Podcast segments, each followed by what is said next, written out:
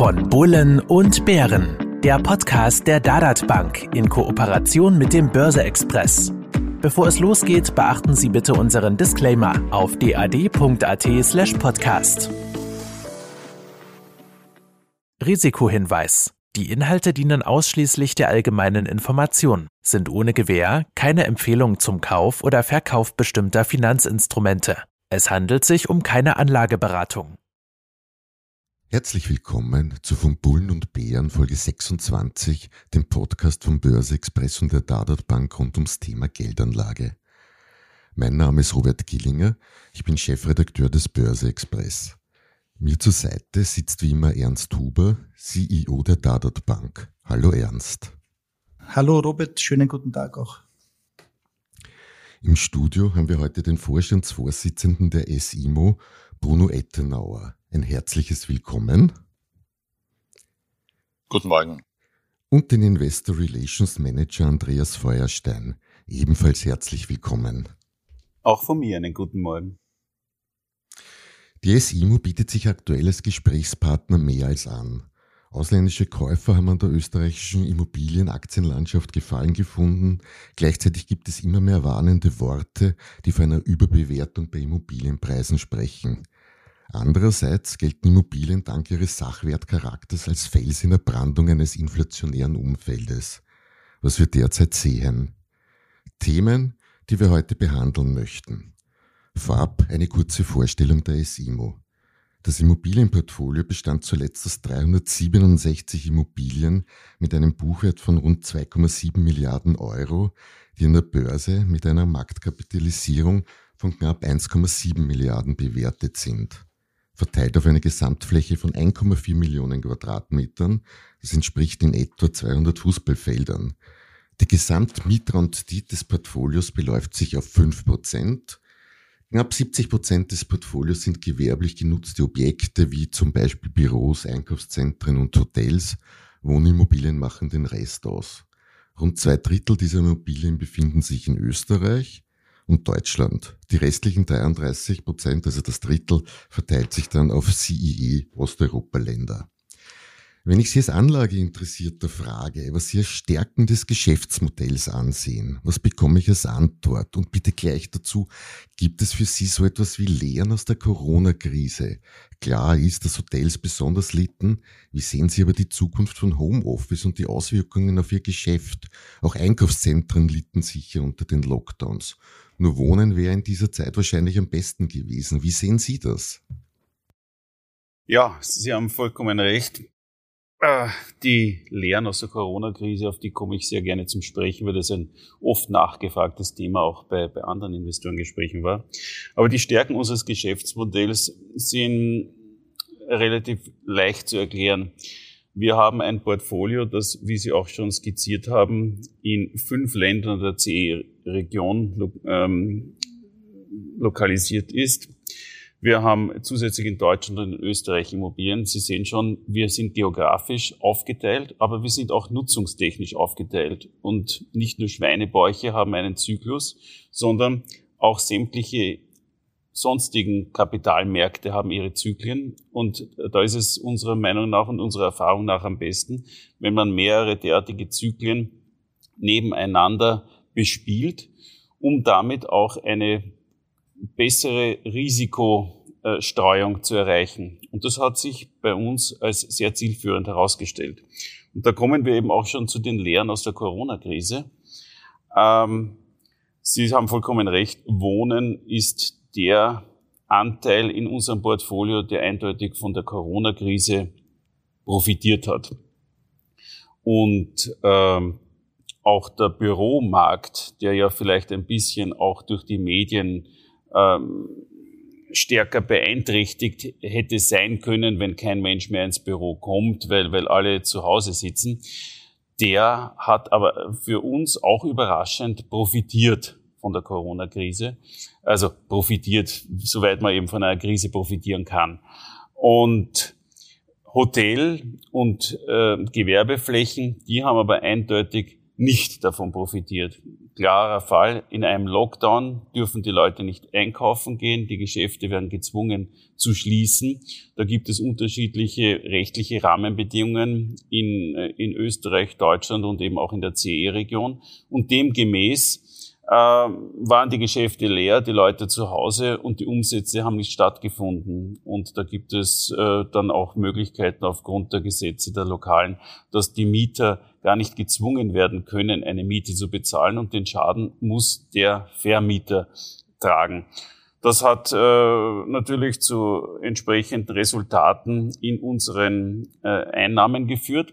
Und andererseits ein Hotel, in dem kein Gast wohnen darf, in dem niemand bewirtet werden darf, das aber natürlich de facto noch immer dort steht und entsprechende Betriebskosten anfallen, das wird auch keine positive Bilanz aufweisen. Und genau das sind eben die zwei Segmente innerhalb unserer vier Nutzungsarten, die ganz sicher nicht von der Corona-Krise profitiert haben und wo wir auch vielleicht tendenziell noch etwas länger brauchen werden, bis das Ganze wieder ein Vor-Corona-Niveau erreichen wird können.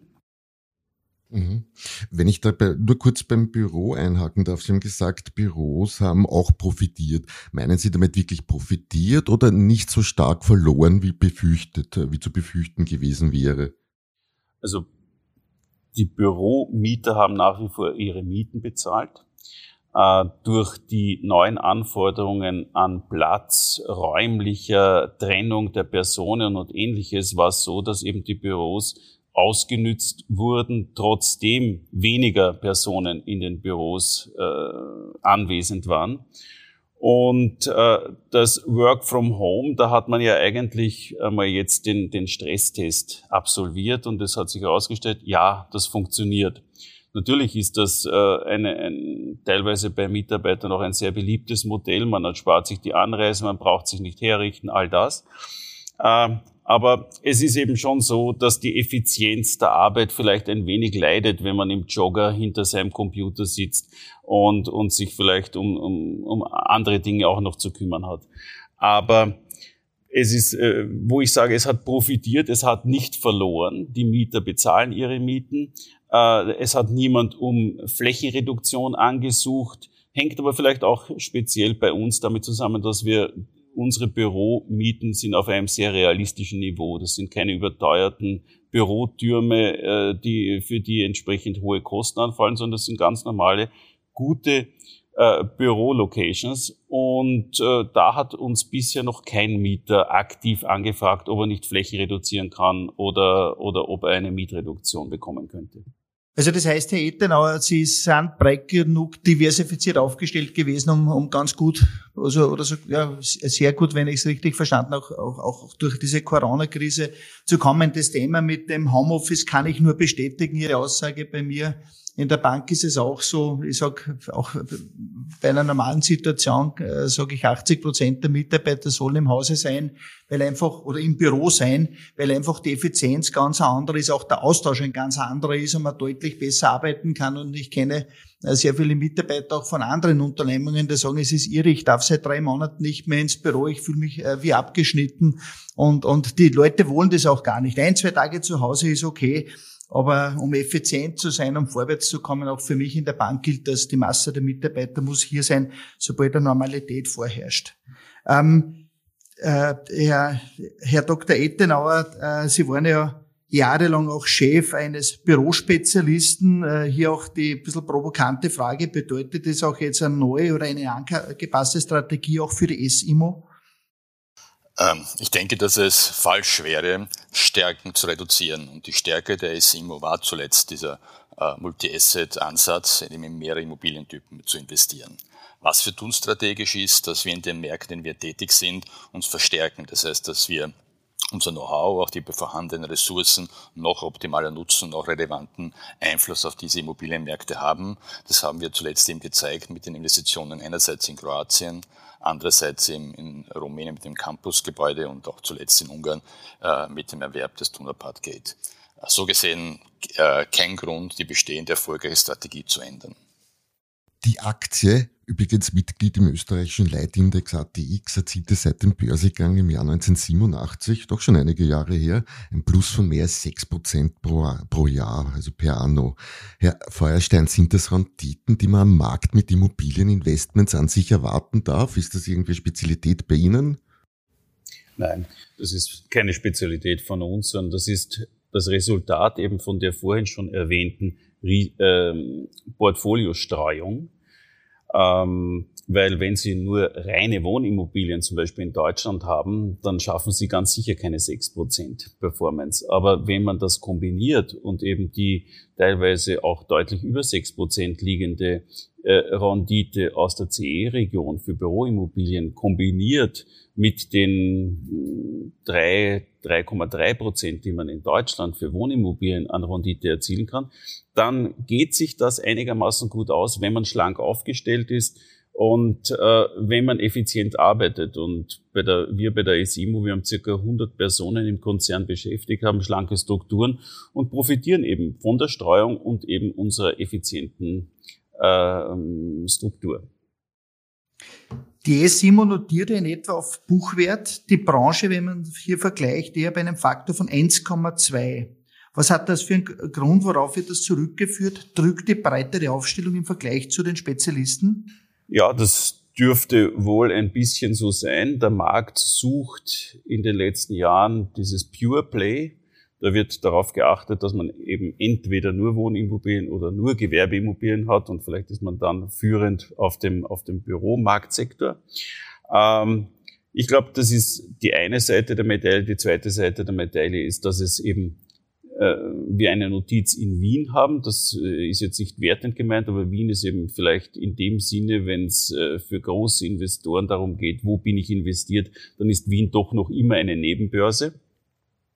Und äh, der dritte Punkt ist ganz sicher, dass ähm, eine Überbewertung in dem Sinne rein von der, vom Börsepreis bei den Immobilienaktien noch nicht stattfindet. Das findet auch nur sehr selten statt. Ich habe das, ich bin jetzt schon eine ganze Zeit lang dabei, habe das erst äh, richtig einmal miterlebt. Äh, und das war im Jahr 2007, als völlig übertrieben wurde äh, und eine echte Goldgräberstimmung auch bei den Immobilienaktien stattgefunden hat. Aber ansonsten notieren die gemischt mit einem gemischten Portfolio ausgestatteten Immobilienaktien eigentlich nie auf dem Wert des, des inneren Wertes, sondern immer darunter. Was ja ganz spannend eigentlich ist, weil man ist ein bisschen breiter diversifiziert und soll dadurch ein bisschen die Volatilitäten auch abfedern können oder stärker abfedern können als jetzt jemand, der spezialisiert ich, würde ich meinen. Ja. Wie stehen Sie privat zur Aktie als Anlage beziehungsweise als Vorsorgeinstrument? Ist ja gerade ein heißes Thema auch in Österreich. Ja? Da muss ich ganz klar sagen, da bin ich äh, vielleicht schon sehr, sehr lange infiziert. Also für mich war der der Beginn meiner Begeisterung für die Aktie als Anlageinstrument, der Film Wall Street, das war für mich dann irgendwie fast der, äh, die, die Vorlage dafür, wie soll es eigentlich dann mit meiner beruflichen Zukunft ausschauen. Hab, war dann auch eine Zeit lang im Handel und im Sales in den Banken und bin also privat absolut überzeugt. Und äh, ich glaube, dass nicht zuletzt, wenn die steuerliche Hürde äh, dessen, dass wenn es gut geht, hast du auf jeden Fall immer jemanden, der mitnascht an deinen Erträgen. Und wenn es schlecht geht, kannst du schauen, wo du bleibst, was ja steuerlich bei uns momentan in Österreich der Fall ist. Wenn das einmal ein bisschen repariert werden würde, und ich glaube, das haben Herr Huber, das haben Sie da angesprochen, äh, dann ist das noch bei Weitem attraktiver. Und vor allem ist es eine Möglichkeit, sich mit etwas sehr Dynamischen, etwas sehr Interessanten zu befassen, eigentlich in die Tiefe zu gehen und dabei dann von diesem kumulierten Wissen auch wirklich zu profitieren. Und ich finde, das ist eine sehr, sehr attraktive Variante, mit seiner Freizeit oder mit seinem Wissen rund um eine Thematik auch wirklich ein Geld zu verdienen. Und das halte ich für sehr sinnvoll und daher ein klares Ja zur Aktie als Anlage- und Vorsorgeinstrument.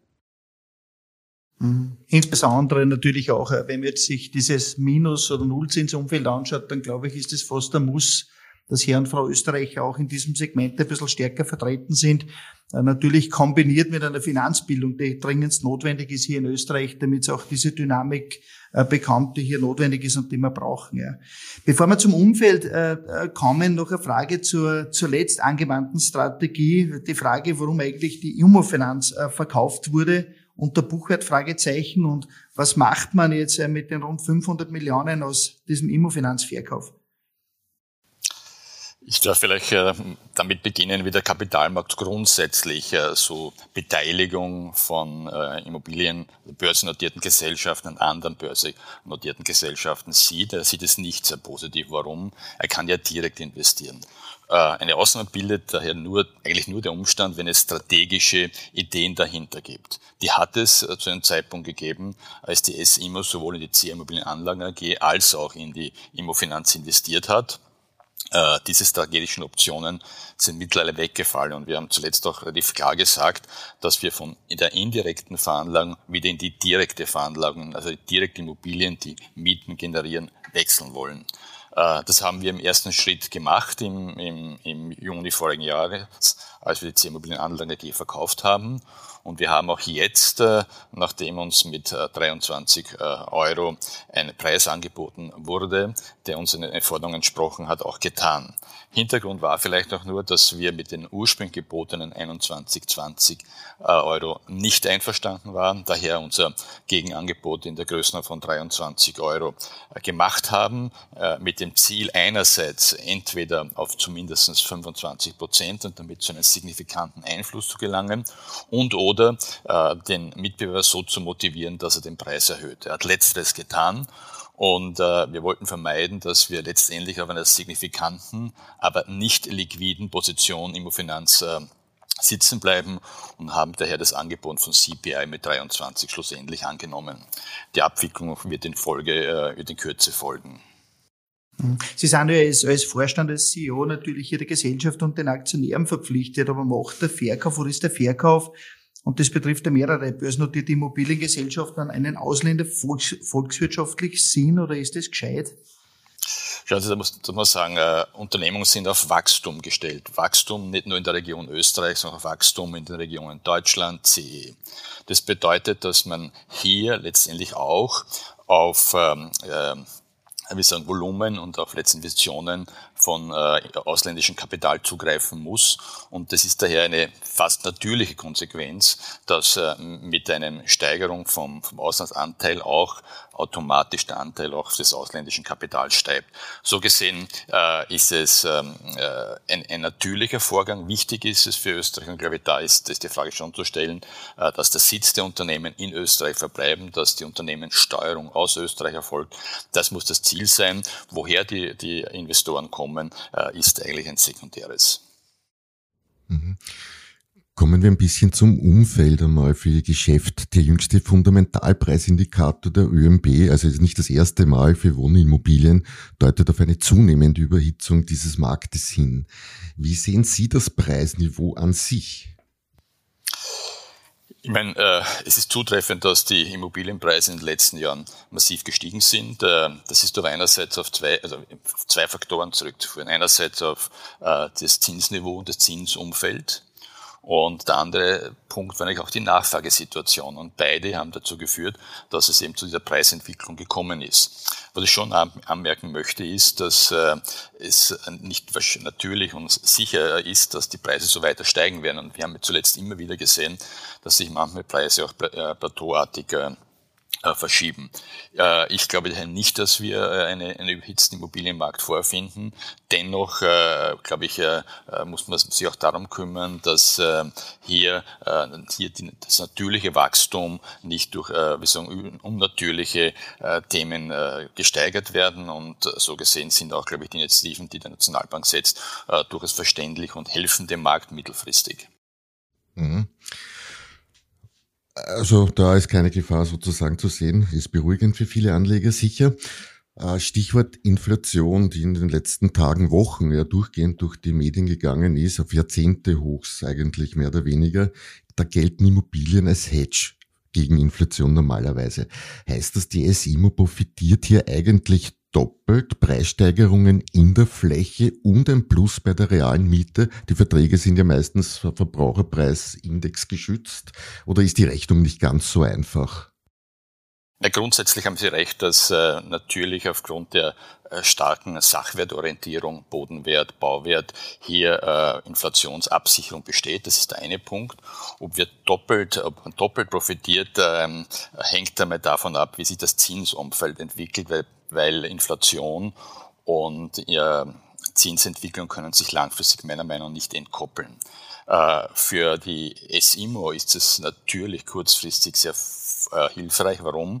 Wir haben unsere Kredite, unsere Verbindlichkeiten langfristig gesichert. Das heißt, auf der Zinsänderungsseite unmittelbar äh, haben wir keinen Nachteil zu erwarten. Richtig ist auch, dass unsere Mieten äh, nahezu 100 Prozent an, den VPI gebunden sind und wir daher äh, diese Preissteigerung auch weitergeben können, sofern, und das kommt ja die Einschränkung, die Mieter auch in der Lage sind, diese Preissteigerungen letztendlich zu leisten.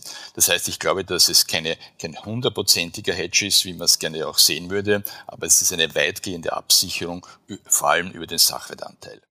Mhm. Okay. Gleichzeitig lese und höre ich auch immer wieder von eben inflationären Preissteigerungen bei Baumaterialien. Gibt es da jetzt irgendeine Grenze, wo sich der Neubau gegenüber einer Revitalisierung nicht mehr auszahlt und wer schluckt eigentlich solche Baumaterialpreissteigerungen bei den in der Immobilienbranche so beliebten Vorwortverkäufen? Der Entwickler, der Errichter, wie sieht denn das aus? Wenn richtig ist, dass sich äh, auch die, die, äh, der Baupreisindex und der, in den letzten Jahren sehr massiv nach oben entwickelt hat, das ist einerseits auf eine verstärkte Nachfrage, andererseits aber auch auf äh, Lieferketten-Themen äh, zurückzuführen, so dass ich das vielleicht auch nicht als ganz, äh, wie sagen, nachhaltige Entwicklung für die nächsten Jahre sehe. Ich meine, der Neubau hat hier den größten Nachteil, weil ich würde auch die Revitalisierung nicht ausschließen, weil auch dort ist der, wie sagen, der Zugriff auf besondere Materialtypen und auf besondere Leistungen der Bauwirtschaft notwendig ist. Und auch die sind natürlich von den entsprechenden Preissteigerungen getroffen. Wer schluckt es am Ende des Tages? Ähm, richtig ist natürlich, dass sich das Risiko, nämlich das Entwicklungsrisiko äh, für den Bauträger erhöht hat. Letztendlich hat sich aber, haben sich auch äh, letztendlich die Baupreise aufgrund dessen auch erhöht, sodass letztendlich auch der Endnutzer, in dem Fall, wenn es eine Wohnung ist, der Wohnungskäufer, äh, einen Teil davon trägt oder einen Großteil davon trägt. Ähm, ich glaube, wie gesagt, dass sich die Situation in dem Augenblick beruhigen wird, wo vor allem die Lieferketten wieder offen sind und, und sich auch die Produktionsbranche auf diese Situation vorbereitet hat. Mhm. Okay. Noch so ein Thema, das überall herumschwirrt, ist ESG derzeit. Was sind denn hier Implikationen, also Nachhaltigkeit, äh, Nachhaltigkeit, was sind denn Implikationen für die Branche? Kommen da auf Gebäude so etwas wie Stranded Costs zu, die ich bei Kraftwerken beim Verbund zum Beispiel vor ein paar Jahren einmal gesehen habe? Wird einfach alles teurer durch ESG-Maßnahmen? Und wird das Bestandhalten von Immobilien wichtiger als das Durchtraden der Bestandshalter von folgenden Energieeinsparungen, ich nenne jetzt Energieeinsparungen als ESG, äh, profitieren? Wie sehen Sie das? Ich glaube, das Thema ESGs äh, äh, beschäftigt uns natürlich äh, sehr massiv und es ist nicht nur eine Frage von, sage ich, Moral, Ethik oder Verantwortung. Es ist letztendlich auch eine Frage von äh, Wettbewerbsfähigkeit äh, und äh, Umweltkosten oder Umweltauflagen äh, werden strenger. Das heißt, äh, wer letztendlich nicht in der Lage ist, äh, diese Kosten äh, letztendlich zu tragen, wird perspektivisch Wettbewerbsnachteile erleiden. Daher ist es für uns äh, ein sehr wesentliches Thema. Äh, was für uns auch wichtig ist, ist, dass wir hier nicht äh, langfristige Ziele auf 10, 20, 30 Jahre ausgeben, äh, sondern das auch mit kurzfristigen, unmittelbaren äh, Themen kombinieren. wir haben uns zum Beispiel vorgenommen, unsere zertifizierten Gebäude, den Bestand an zertifizierten Gebäude im nächsten Jahr um 10 Prozent zu verbessern. wer wird es zahlen? der Punkt, ich glaube, es wird schon ein Thema sein, dass Mieter oder auch Käufer auf diesen Punkt mehr Wert legen als in der Vergangenheit. So gesehen äh, ist äh, die Frage, trifft es sowohl den Bauträger, der das Objekt in weiterer Folge veräußert, als auch den Bestandshalter, weil er letztendlich äh, in beiden Fällen äh, der, diese Bedürfnisse, diese, diese Anforderungen von Käufer oder Nutzer abgefragt werden. Und ich gehe davon aus, dass es auch eine Auswirkung auf die Finanzierungsstrukturen haben wird. Die Banken werden zunehmend äh, diese ESG-Kompatibilität nachfragen, also dass es auch auf der, auf der Finanzierungsseite ein Wettbewerbsnachteil wäre, wenn man eben ESG-Standards, Mindeststandards, sage ich mal vorsichtig, nicht erfüllt. Mhm. Okay. Immobilien sind wahrscheinlich das älteste Gewerbe der Menschheit, wenn man Schlafplätze und Höhlen einrechnet. Im Grunde hat sich am Geschäft also seit Jahrhunderten nicht viel getan. Auf die Lage kommt es halt an. Wie ist das jetzt aber in Zeiten der Digitalisierung? Wie weit ist die S-Immo dabei? Was sind entstehende Sparpotenziale? Und wie sieht's mit Tokens statt Grundbuch aus? Oder sagen Sie, das haben wir jetzt seit Jahrhunderten nicht gebraucht, brauchen wir jetzt auch nicht? Ich glaube, äh, zu Tode äh, gespart ist auch gestorben. Ähm, das heißt, äh, der Mensch hat sich ja durch die Evolution ausgezeichnet, sonst würden wir heute ja noch in den Höhlen wohnen. Und ich glaube, wichtig ist nur, dass man nicht alles digitalisieren möchte, also sich uns auf die wesentlichen Themen konzentriert, dass man eine stabile, und, aber auch anpassungsfähige und auch letzt abfragefähige Basis hat. Und das sind ja Stichworte wie Data Lake ein, Thema. Und ganz, ganz wichtig ist, dass der sinnvolle Einsatz neuer Technologien nicht so quasi nur um, um des, des äh, Friedenswillen äh, Themen zu machen. Wir glauben, dass es insgesamt, nicht nur im Immobilienbereich, insgesamt in Richtung einer Data-Driven Organization geht und damit äh, es auch für Immobiliengesellschaften notwendig ist, diesen äh, Trend zu folgen. Äh, was die, die Dokisierung betrifft, ähm, äh, das ist ein spannender Ansatz, aber ich denke, es ist noch zu früh. Es fehlt jede regulatorische äh, Regelung dafür und aus diesem Grund, glaube ich, äh, wird das Betongold in der herkömmlichen Form, sicherlich noch weit und ziemlich lang den künstlichen ähm, Token letztendlich überlegen sein. Daher unsere Konzentration gilt, was das betrifft, unsere Immobilien letztendlich auf Basis einer sehr modernen Datenbasis und damit glauben wir auch, dass wir für die Zukunft äh, gut gerüstet sind. Dr. Ettenauer, zum Schluss, ohne dass es als Empfehlung verstanden werden soll, warum sollen Anleger im Segment Immobilien einen Blick auf die S-Immo werfen? Ich glaube, die die Geschichte gibt uns recht. Äh, ich glaube, dass äh, hier äh, die SIMO ein Behavior Scoring letztendlich vorweisen kann in den letzten zehn Jahren. Massive Steigerung, sowohl des E-Brenner-V, laufende Dividende, sodass es für einen Anleger, der ein sehr, wie soll ich ein Produkt sucht, das vielleicht nicht durch aktionistische Aktivitäten auffällt, das aber immer gediegen jedes Jahr entsprechende Renditen, sprich auch Dividenden liefert, eine gute Form ist als zusätzlicher Teil Teil seiner Veranlagung zu dienen. Da ist jetzt nicht mehr viel hinzuzufügen. Denkt immer daran, Inflation ist der Feind jedes Ersparten. Die derzeit einzige Alternative ist Anlegen. Ein möglicher Weg sind Immobilien. Die SIMO bietet das als Art risikominimierender, risikominimierende Assetstreuung per Aktieninvestment. Ein viel Erfolg euch und ich würde mich freuen, wenn ihr nächstes Mal wieder einschaltet, wenn es von Bullen und Bären spielt. Danke an Ernst Huber für seine Unterstützung. Vielen Dank auch, Robert. Und besonderen Dank an Bruno Ettenau und Andreas Feuerstein fürs Hiersein. Vielen Dank für die Einladung. Danke vielmals.